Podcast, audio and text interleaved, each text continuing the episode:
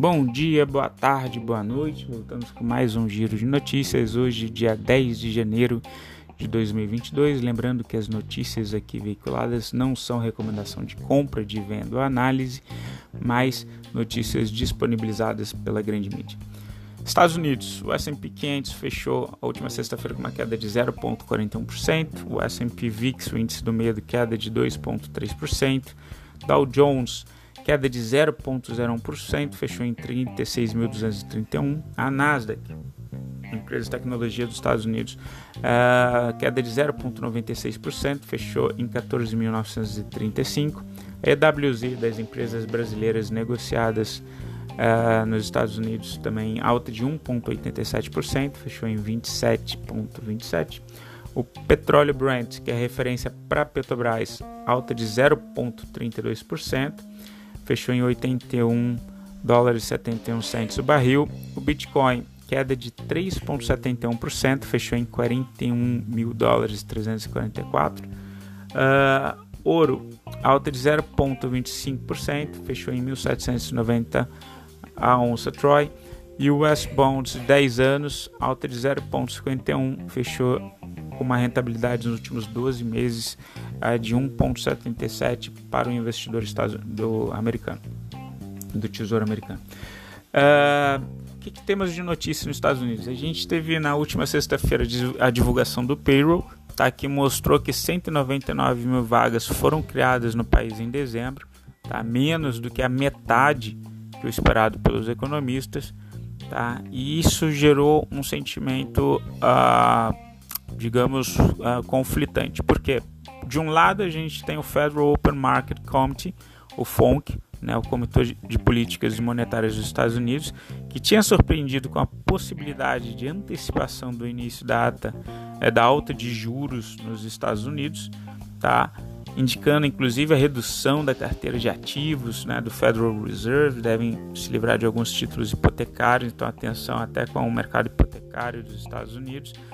É, só que quando a gente tem uma geração de empregos menor, né, isso é um, contrassenso ali com o aumento da taxa. Eles precisam aumentar as taxas de juros, eles falaram que vão aumentar as taxas de juros é, dos Estados Unidos três vezes em 2022, provavelmente três vezes em 2023. Por quê? Porque eles precisam tirar o dinheiro de circulação e com isso combater a inflação.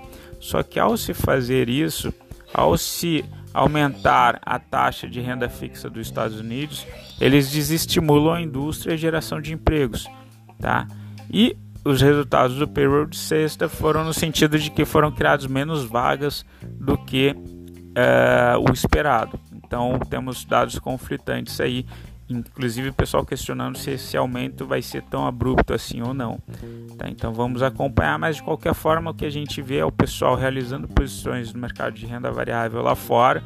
A gente viu o S&P 500, o Dow Jones, principalmente a Nasdaq, empresa de tecnologia, é, que o investidor geralmente busca não os números contábeis presentes, mas a possibilidade de crescimento futuro da empresa eles acabam saindo desse tipo de investimento e vão para investimentos mais, uh, digamos, confortáveis, mais seguros, uh, no caso uh, do Tesouro Americano.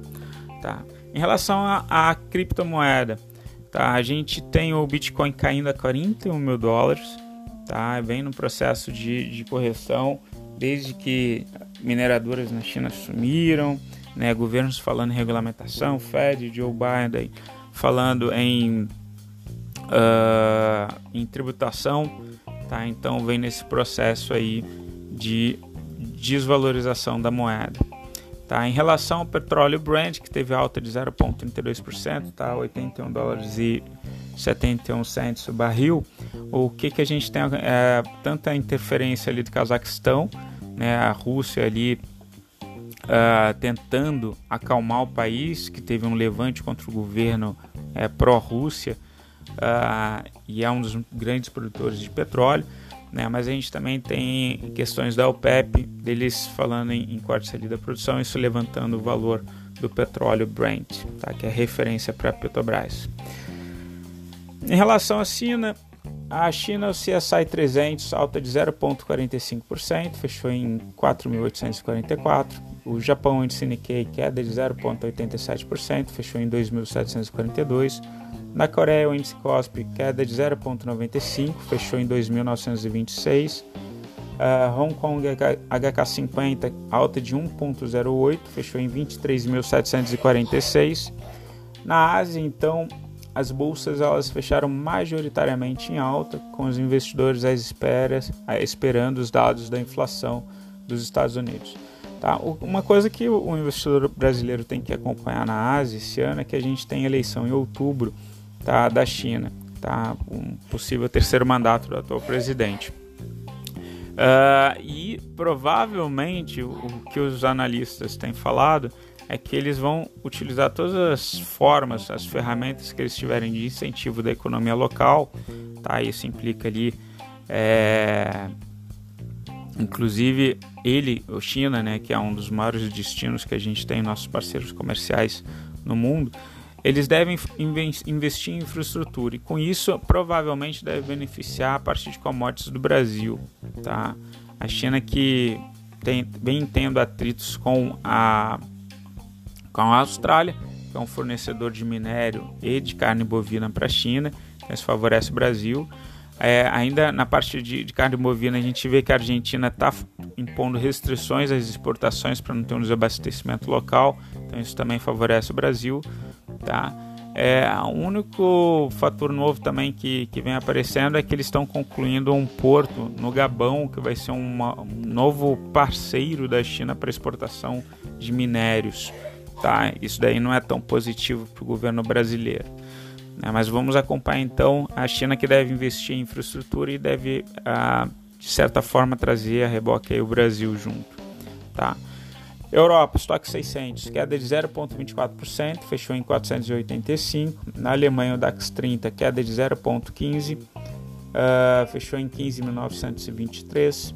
A Inglaterra, FTSE 100, fechou em 0,05 de queda, fechou em 7.481. A França, CAC 40, queda de 0,10, é, aumento de 7, é, 0,10 de queda, fechando em 7.212 na França, o CAC 40. Na Europa, as bolsas de valores operam então majoritariamente em baixa, acompanhando os sinais de endurecimento da política monetária dos Estados Unidos e também a variante Ômicron. E temos novas variantes também sendo anunciadas por aí, uh, mas também com, uh, segundo os, os, pesquisadores, menos letais, apesar de mais contagiantes. Tá? Uh, em relação aos indicadores macroeconômicos do Brasil, né, em relação à política principalmente do Brasil, o que, que a gente teve? A gente teve uma repercussão negativa na semana passada do Luiz Inácio Lula da Silva, candidato a presidente, né? É, ele indicou o Mantega, que já foi ministro né, da economia brasileira, ele falou que será o ministro caso ele vença as eleições. O Mantega, que foi preso em 2019, acusado ali de receber propina do Odebrecht, receber do Eike Batista também, tá? Uh, e uma outra notícia que também desanimou o mercado é, foi o, o Luiz Inácio falando que ele vai revogar as reformas trabalhistas, tá? Então isso seria um, um atraso, é, principalmente para a classe que gera emprego, né, para os empresários, porque o Brasil era conhecido como o país que mais tinha processos judiciais trabalhistas no mundo todo, né? Acho cerca de 90% no mundo. A gente tinha é, a gente uma representação bem grande em relação a esse número de processos trabalhistas. É, o CDI 2022 fechou em 9,16, o CDI 2025 fechou em 11,43 alta de 0,88%, CDI 2027, alta de 0,8%, fechou em 11,31%, o CDI 2025 mais alto do que o CDI de 2027. Tá, isso chama atenção também para os títulos de renda fixa com vencimento mais curto, tá, que estão vindo com uma rentabilidade bem forte, justamente por causa desse temor eleitoral, esse temor em relação ao cenário mais curto. Né? geralmente os títulos de renda é, de vencimento mais longo, eles que dão uma rentabilidade maior pela é, o efeito do tempo, né? A gente não sabe o que vai acontecer é, em um tempo mais longo e tem ocorrido ao contrário. Né? Em relação ao desemprego, a gente vem numa é, redução né, do desemprego, está em um nível de 12,1, vamos ver se vem abaixo dos 12 no relatório de janeiro. E em relação aos números do Bacen, nas projeções de PIB, a gente continua vendo é, um PIB projetado ali, né, eles fazem a conclusão, o fechamento a posteriori, mas 2021 fechando com 4,7% de crescimento real do PIB, e enquanto eles esperam um crescimento real do PIB para 2022 de 0,75, então bem menos, né, 4,7 vai para um crescimento de 0,75. O único setor que chama atenção é o setor da agropecuária, que sai de um crescimento de 2 pontos percentuais para 5 pontos percentuais. Em relação à Bolsa de Valores do Brasil, Ibovespa, alta de 1,14%, fechou em 102,716. O dólar é, fechou em R$ 5,63. O IFIX uh, dos fundos imobiliários, alta de 0,08. O IFIX que vem no processo de recuperação, fechou em 2.759. Noticiário corporativo. É, Bradesco. O banco Digital Next, controlado pelo Bradesco, alcançou uma marca simbólica de 10 milhões de usuários na plataforma. Tá?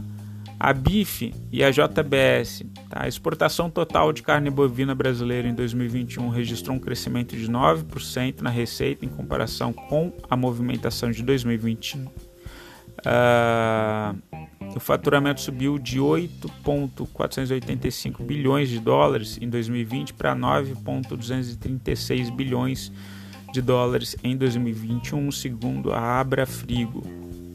A Semin e a Vale 3, né, a gente, o pessoal está acompanhando as chuvas aí no fim de semana. O governador de Minas Gerais, Romeu Tuma, Romeu Zema, desculpa, do Novo, aponta que a mineração é atividade que, em suas palavras, causa dano meio ao meio ambiente, tende a ter um peso menor para a economia do Estado.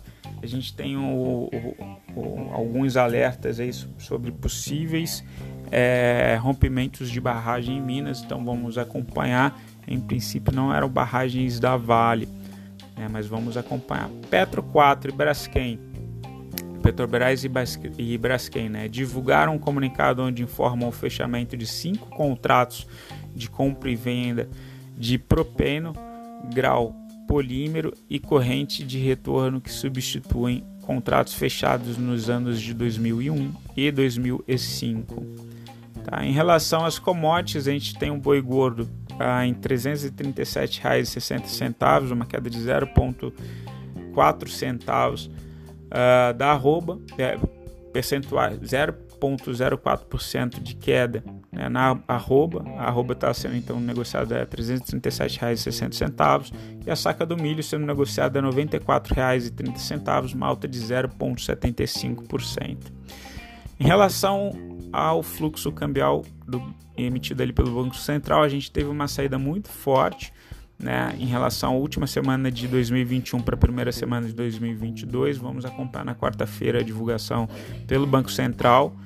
Uh, em relação a B3, eles uh, informam ali a posição dos estrangeiros, teve uma queda um pouco expressiva no mini índice, tá? Os estrangeiros estavam comprados em 130 mil mini contratos do índice e reduziram a mão para 118.286, mas também diminuíram significativa do mini dólar. Tá? Eles saíram de 32 mil mini contratos do dólar e foram para 16.405. Então diminuíram nas duas pontas os estrangeiros que estão um pouco nessa, nesse movimento de saída do Brasil ali para aproveitar a renda fixa dos Estados Unidos. Pessoal, fico por aqui, desejo a vocês uma excelente semana. Qualquer coisa entre em contato. Beijo, tchau, fui.